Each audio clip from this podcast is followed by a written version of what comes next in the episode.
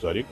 Foi primeiro, pela primeira haver uma significativa emissão de dívida por parte da, da, da, Comissão Europeia para financiar um programa de recuperação económica a todos os Estados-membros, que uma parte significativa desse programa seja executado não com base em empréstimos aos Estados, mas com base em transferências para os Estados uh, e de acordo com aquilo que são as prioridades que tinham sido definidas, que é simultaneamente responder às necessidades imediatas de reanimar a economia, mas com sentido futuro.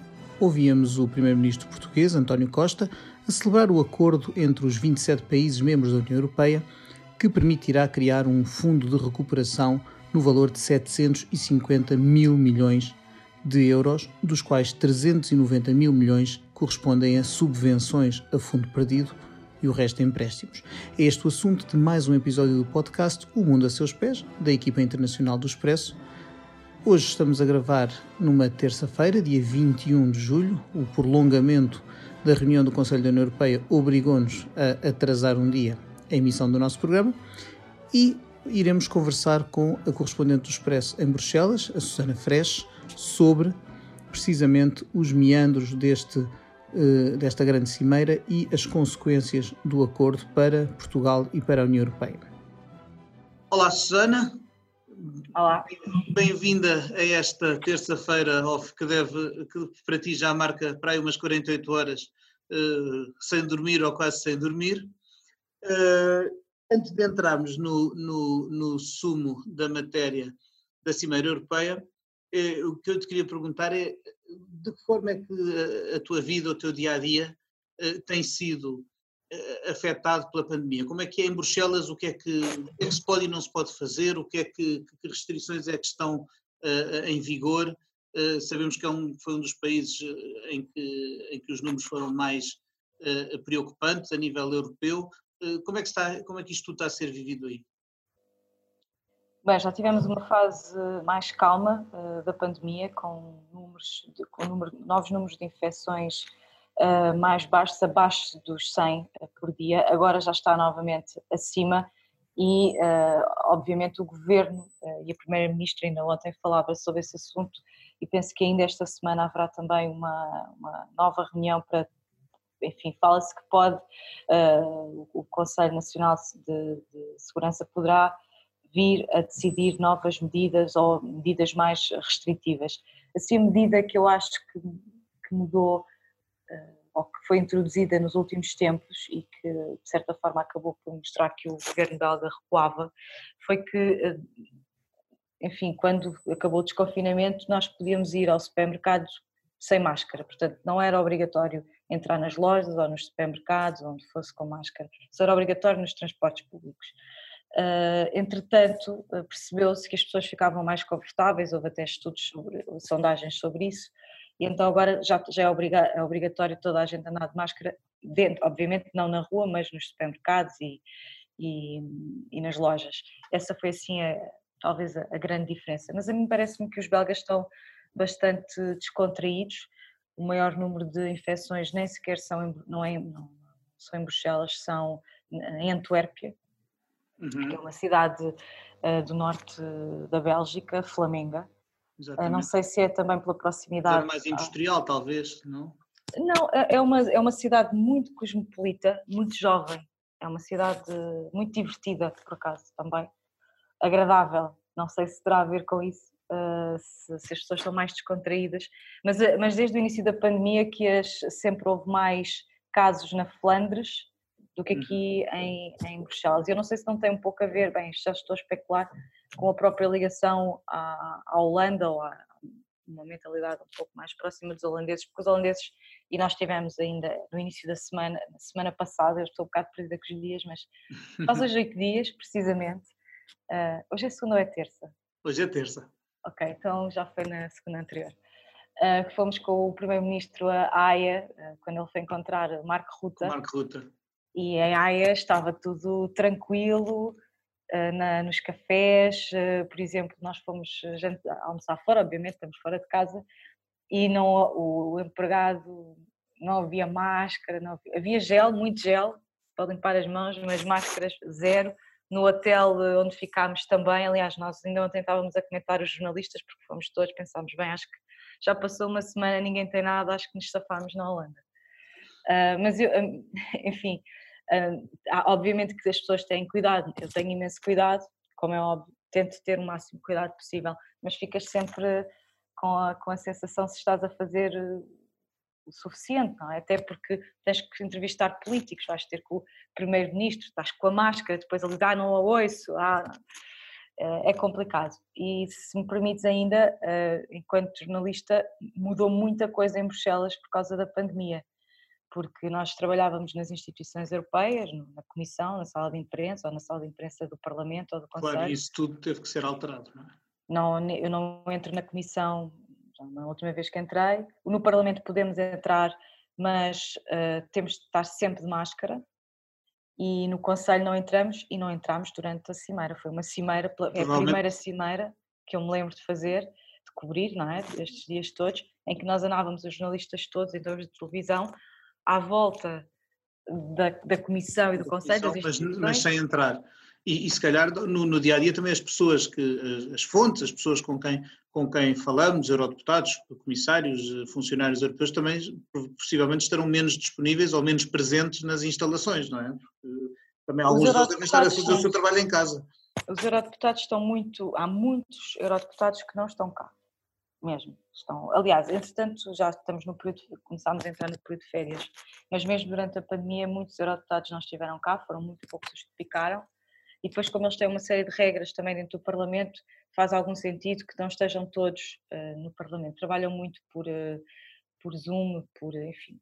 Uh, mas isso também foi uma coisa que mudou bastante durante a pandemia. Eu mudou em todo lado, até, até, este, até este podcast no qual tu, entra, tu entrarias, obviamente à distância por, por, por em, em, condições normais, eu estaria no estúdio a gravar em Laveiras e tu entrarias ao telefone e noutras semanas eu estaria com os convidados em estúdio e desde março que, que andamos a gravar sempre à, à distância, uh, uh, das, houve raras exceções em estúdio, mas com, com distanciamento e com as regras da, da, das autoridades de saúde a serem uh, todas respeitadas, mas de facto toda a nossa forma de trabalhar mudou. E, e, o que mudou também foi toda a perspectiva económica, política e social de uma Europa e de uma União que entrou neste ano de 2020 a achar que o acontecimento mais, tra mais, traumático ia ser a saída do Reino Unido no dia 31 de janeiro e, o, e, a, e as subsequentes negociações, mas afinal tudo isso parece hoje em dia quase uma brincadeira de crianças. Não é, mas parece uma brincadeira de crianças quando comparado com o, o realmente o, o, terremoto político, social e sobretudo económico que representa a, a pandemia, a Covid-19, o confinamento e tudo isso. E, e, foi a propósito disso que estiveram, eh, que estiveram reunidos os, os chefes de Estado e de Governo dos, dos 27, eh, este, este fim de semana, que acabou por, por escorrer até à madrugada de segunda para terça, e, e a primeira coisa que eu te que pergunto, enquanto testemunha direta desse magno evento, é, afinal, o que é que se conseguiu nesta reunião? O que é que, o que, é que estes uh, estes uh, dias, foram quatro, cinco dias de negociações, uh, qual foi o, o, resultado final? Bem, desde logo isto é um resultado que permite a todos os 27 reclamarem a sua própria vitória.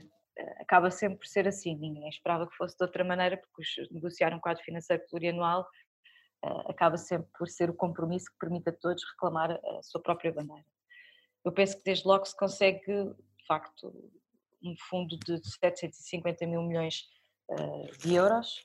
Era algo que era uma ambição, foi, foi a proposta da Comissão, e aqui a Comissão pode dizer que o conseguiu. Uh, Emmanuel Macron e Angela Merkel também podem dizer que, de certa forma, a ambição que eles pediam para este fundo, uh, enfim, em termos de montante global, foi conseguido.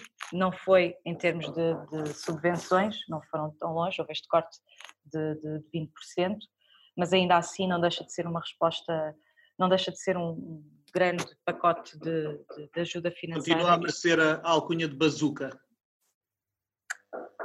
Vamos ver como ela funciona. a pontaria. Vamos ver a pontaria.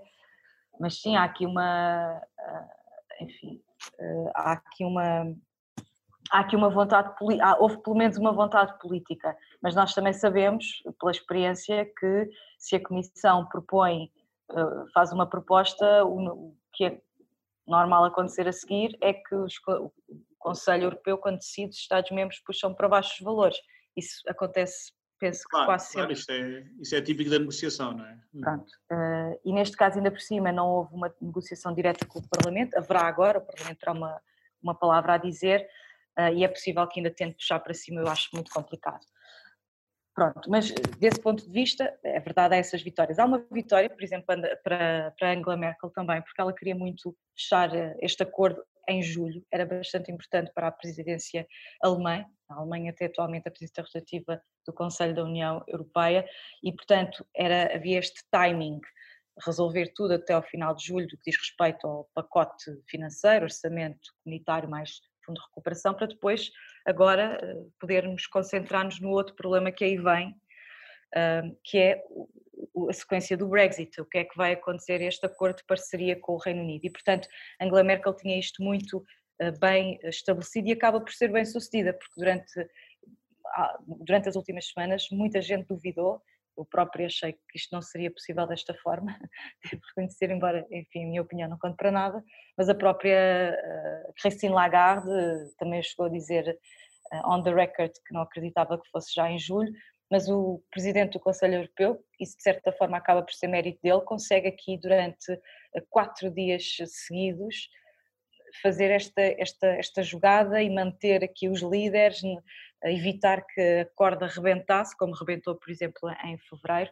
A própria Exato. estratégia de Charles Michel desta vez foi bastante diferente da talvez, estratégia. A, talvez a, o ter sido primeiro-ministro desse país onde tu vives e onde há o famoso país dos sete parlamentos e onde, onde as entidades governamentais entre, entre, entre o governo central, as regiões, as comunidades linguísticas, é preciso sempre um consenso extremamente difícil de obter. Talvez essa experiência lhe tenha sido útil para ele agora servir de realmente de, de mediador aqui entre e conseguir o, o consenso dos 27. E claro que Angela Merkel terá tido um papel importante neste, neste, naquela que já é uma, uma prolongada reta final do seu, do seu mandato e que, e que toda a gente parece, até, até antigos ferozes críticos parecem concordar que, que, que, deixe, que vai deixar saudades a, a, a, figura estadista, alguém do peso político eh, da chanceler alemã e, de facto era importante. Agora, algumas destas questões, e nomeadamente a do acordo do Brexit, do Brexit que tu falavas, vão com certeza transbordar eh, para Uh, também para, e ter ramificações, bem como a aplicação deste pacote financeiro, para a presidência portuguesa no início uh, de 2021, não é? Uh, Portugal vai herdar alguns destes dossiês. Portugal vai herdar muita coisa. Ainda ontem, ontem, falávamos de uma herança que Portugal pode vir a ter e que, está, e que está ligada também àquilo que foi discutida aqui hoje. Não sei se me estou a antecipar um bocado neste, nesta, nesta análise, uh, nem se esquece, nem se, enfim, é, é, apenas uma possibilidade, mas ontem houve, muito, houve uma grande discussão, e os últimos dias tem havido esta discussão sobre o que, o que é que se deve fazer ao Estado de Direito, ou se se deve ou não colocar um mecanismo eh, de controle dos, do, do, acesso aos fundos e, se a comissão, e dar à Comissão o poder de, caso considere que um país está a não cumprir os valores europeus, poder suspender uh, a transferência de verbas ou mesmo uh, anulá-las até que, obviamente, a situação esteja resolvida e depois levar isto ao Conselho Europeu para haver aqui uma decisão.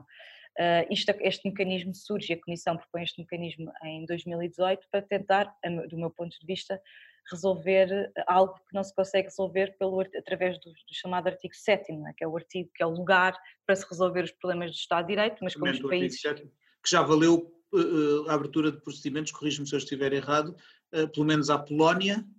Sim, uh, e à Hungria. E à Hungria. Mas, sim, mas está, o processo estão, tanto para um país como para o outro, estão, estão, no conselho, estão, estão parados no Conselho há imenso tempo. Uh, e no outro dia estava a olhar para as datas, se eu não me falha a memória, vai fazer dois anos agora para a Hungria, para a Polónia fará mais porque a Polónia foi, foi, foi antes.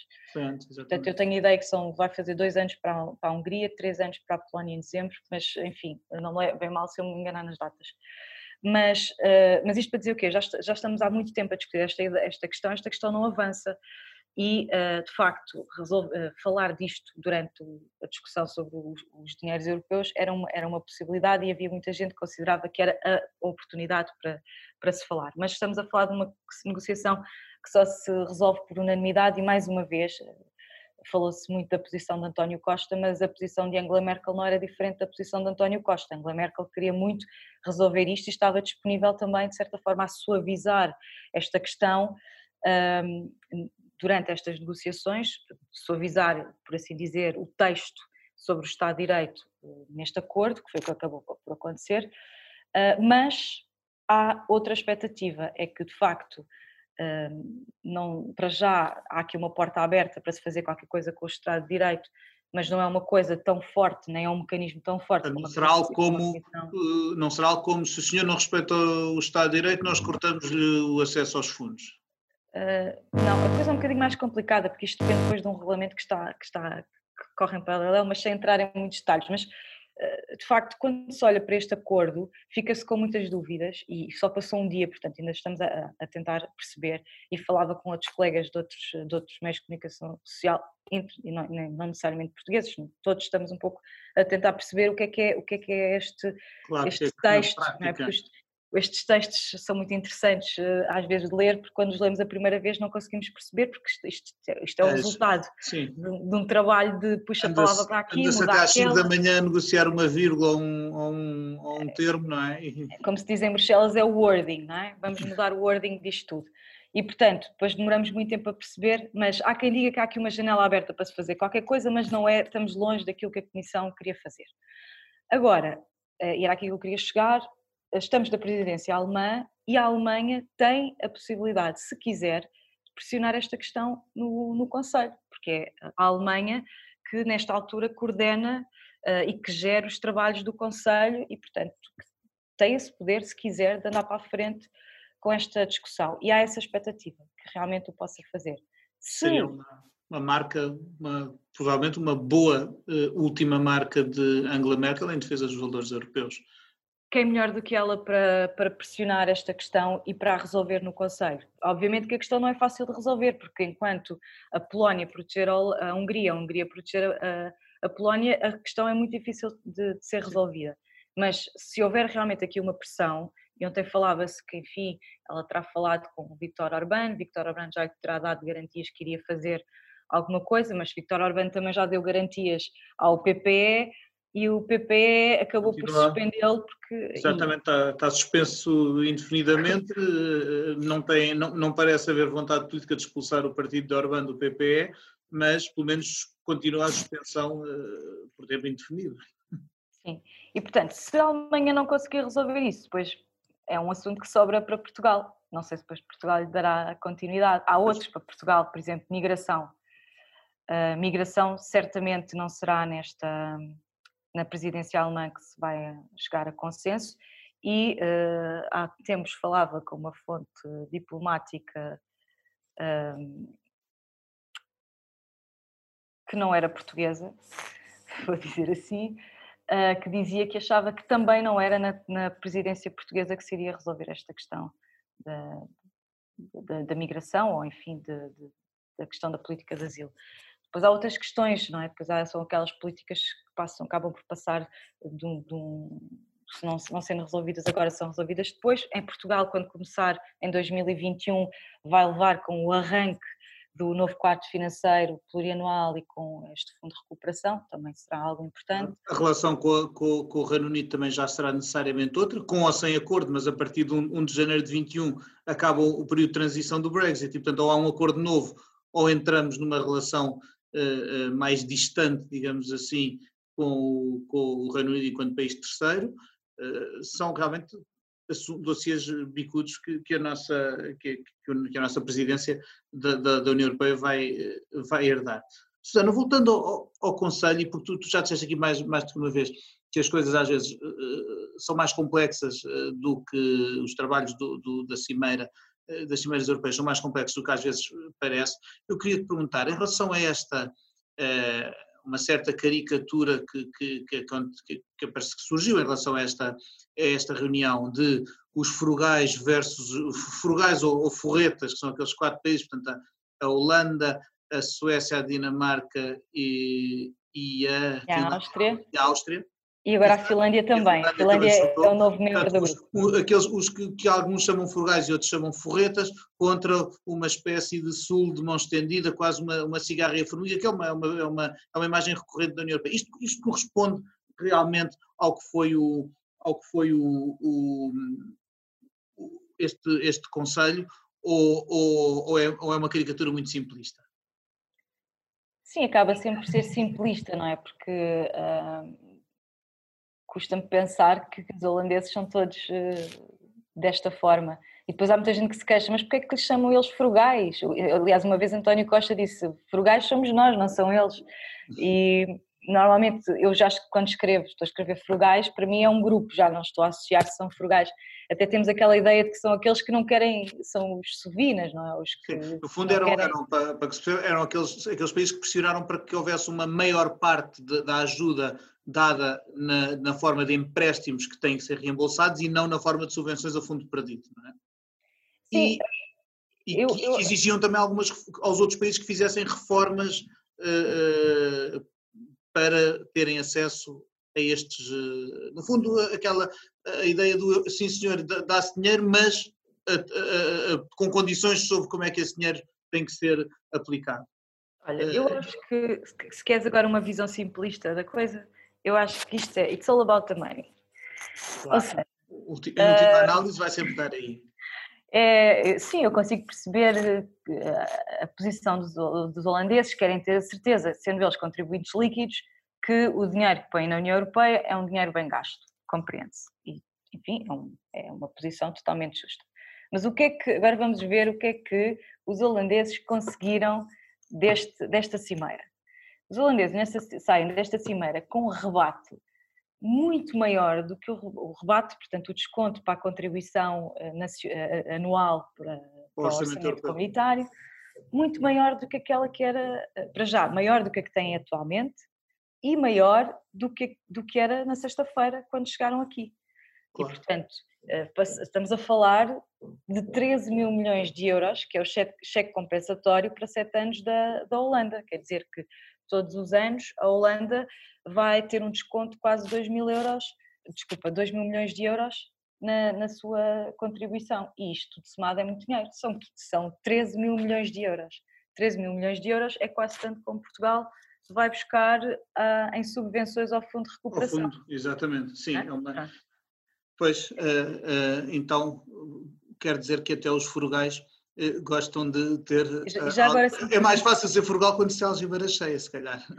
Não, a questão é, eles usaram, esta, usaram isto como uma posição negocial e de facto conseguiram sair daqui. E não foi só eles, todos todo, os, os quatro frugais todos têm rebates e uhum. todos saíram daqui com os seus rebates muito, eh, enfim, aliás, tem até graça. Ampliados. Ah, muito ampliadas, tem, tem graça porque só há cinco países que têm rebates, são os quatro frugais e a Alemanha. A Alemanha também tem o seu rebate e é o maior dos rebates, mas não foi aumentado durante esta cimeira, portanto okay. a Alemanha nem sequer tentou uh, essa questão. Questão. A Alemanha esteve muito como honest broker. E depois há outras questões que eles conseguiram, por exemplo, uh, os, uh, valor que, que tu cobras, cada país cobra para, pelos valores, eh, pelos direitos alfandegários, um, que cada país cobra em nome da União Europeia e que tem que entregar à União Europeia. Por esse serviço fica com 25, atualmente com 20% daquilo que cobra. Uh, uma das coisas que a Holanda conseguiu foi aumentar este valor para 25%. Ora, quem é que tem o maior porto e quem é que uh, faz mais dinheiro com esta cobrança de direitos alfandegários, que obviamente dá a União Europeia, mas estamos a falar de, de um valor maior, de uma fatia maior desse montante, que agora vai ficar nos bolsos de cada um, porque os 25% são para todos os, são para os 27, mas a, Alemanha, mas a Holanda claramente vai ser um dos grandes beneficiários. E portanto, isto é uma discussão sobre dinheiro. Claro, no fundo, cada, é verdade, somos uma união, mas não deixa de haver por cada, por cada país, por cada governante, a defesa do interesse eh, do seu, eh, eh, do seu 27 desta, desta solidária união de, de nações. Susana, no, no, no, última pergunta sobre, sobre o, a Cimeira, saímos, a, a União sai, sai mais reforçada, sai mais forte ou, ou, ou, apenas não sai menos tão enfraquecida como podia ter sido? o que é que te parece no final, como balanço final da reunião? Uh, acho que para já a União Europeia continua unida e está unida, uh, enfim, pelo menos está unida agora por mais sete anos em torno deste quadro financeiro plurianual. Claramente, um, a União Europeia, dentro da União Europeia, tu tens esta geometria variável, não é? Este, o Norte-Sul, os países do Leste. Houve uma altura depois da saída do Reino Unido que se tentou muito acabar com esta, com esta dicotomia, mas ela está lá, não há como. Uh, basta ver a forma como se falou desta. Sim, depois há outra coisa interessante, uh, e já agora, se calhar para terminar, porque depois vem, vem o Brexit. Uh, na, na, última, quem era até agora a, a grande voz que vinha para, para, para, os, para, as negociações dos orçamentos comunitários a exigir maiores rebates e a querer pagar mais era o Reino Unido. Eu recordo do Sr. Cameron, na última, quando foi do, da negociação do sim, último sim. quadro financeiro plurianual, foi um, foi um dos grandes responsáveis pelo, pelo, pela diminuição dos montantes. Exatamente, ele, já, vem, também... já vem, isso é legado da Thatcher e do, e do Give Me My Money Back. Agora, o Reino Unido saiu e parece que surge aqui Mark Rutte a tentar ocupar este espaço, claramente numa, quase numa uma, uma, a medir forças com o eixo franco-alemão, a fazer frente e a, e a, fazer frente e a conseguir fazer frente. Conseguiu, por exemplo, a, própria eleição do, do, do, novo presidente do Eurogrupo contra o Sul, não é? contra a candidata espanhola que era apoiada pelo eixo franco-alemão e por uma maioria surpresa, dos países. Uh... E depois há uma minoria de países, uma minoria, aliás, não foi uma minoria de países, foi uma maioria de países, mas foi uma minoria de população. Se olhares para a população e de economias, os países que, que, apoia, que apoiavam, havia muito, em termos de população e até de, de PIB, era maior o apoio da, da Calvin do que era do, do Donald, do irlandês. Do irlandês e agora aqui ficar como, como, como presidente. Como, sim, e agora tiveste outra, outra, outra situação, como a questão só se resolve por unanimidade, tu viste a certa altura uma, uma, uma percentagem que eram, se eu não estou em erro, 10% da população, e se não estou em erro, até, até, mesmo em termos de PIB são 10, 10, 10 11, 12%, a conseguir fazer um, poder de, um braço de ferro e a, e a, mudar o, o curso da, da, da Pois é, o requisito da unanimidade leva a que muitas vezes um pequeno país possa ter, ou, ou até, ou até eu lembro, às vezes até uma parte de um país, eu lembro daquela altura em que o, em que o acordo comercial com o Canadá ficou suspenso do, no Parlamento da Valónia. Da Valónia. Uh, uh, portanto, é, é, realmente é sempre um, um, um quebra-cabeças difícil a, a, União Europeia, mas a verdade é que ela, amputada pela primeira vez por um membro que de um membro que sai voluntariamente do Reino Unido e face à pandemia, melhor ou pior, conseguiu levar esta, esta cimeira a bom porto e agora estaremos aqui para ver o que é que acontece com, com o Fundo de Recuperação, com, com o próximo uh, uh, quadro orçamental e com as presidências alemã em curso e portuguesa no primeiro semestre de 2021. Susana, antes de deixar ir embora, espero que para um merecido descanso, tenho de fazer a pergunta que faço a toda a gente que passa por este podcast e é esta: se não houvesse restrições nenhumas eh, para viajar e neste momento pudesses ir para onde quisesses no mundo, para onde é que ias e porquê? Eu neste momento eu só quero ir para o fundão. Acho que este é o segundo podcast que eu falo do fundão. Uh... É terra de onde há pouco comi cerejas. Pois, eu, tô, eu, eu, quero muito ir de férias para Portugal, agora finalmente há um acordo e eu posso ir mas se não fosse, se não houvesse pandemia, não é? vamos falar de se não houvesse pandemia, Sim, é muito mais interessante. Eu queria muito ir ao Utah. Ao Utah? Ao Utah e, e, e, portanto estou à espera, andei estes anos todos a adiar esta viagem qual, é o, qual é o motivo que te leva a querer ir ao Utah? São as cores e o deserto.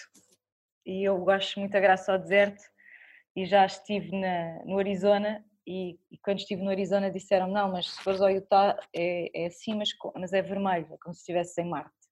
E eu fiquei muito, muito com esta ideia. É daqueles estados dos Estados Unidos de que raramente se fala, é? mas que, que, de facto em termos da, da paisagem, pelo que eu conheço, sem nunca lá ter ido, é, é interessante, é também o estado do Mitt Romney, antigo candidato presidencial, é o estado obviamente também do, do, da chamada Igreja de Jesus Cristo dos Santos dos Últimos Dias, mais conhecida por os Mormons, Um, sim, senhor, o Utah parece-me um, um, destino é para o ano. curioso. Espero que para o ano consigas já ir. Susana, muito obrigado por teres vindo ao mundo a seus pés e continuação de bom trabalho, mas espero que com um pouco de repouso antes. Obrigada. E tendo-me despedido da Susana Fresh, despeço-me também de si, caro ouvinte, que acompanhou este episódio de O Mundo a Seus Pés. Entramos agora de férias até ao final de agosto. O podcast volta no início de setembro com novos assuntos. Agradeço à Joana Beleza pela edição técnica, à Susana Fresh pelo seu contributo e a si que nos esteve a ouvir. Até breve.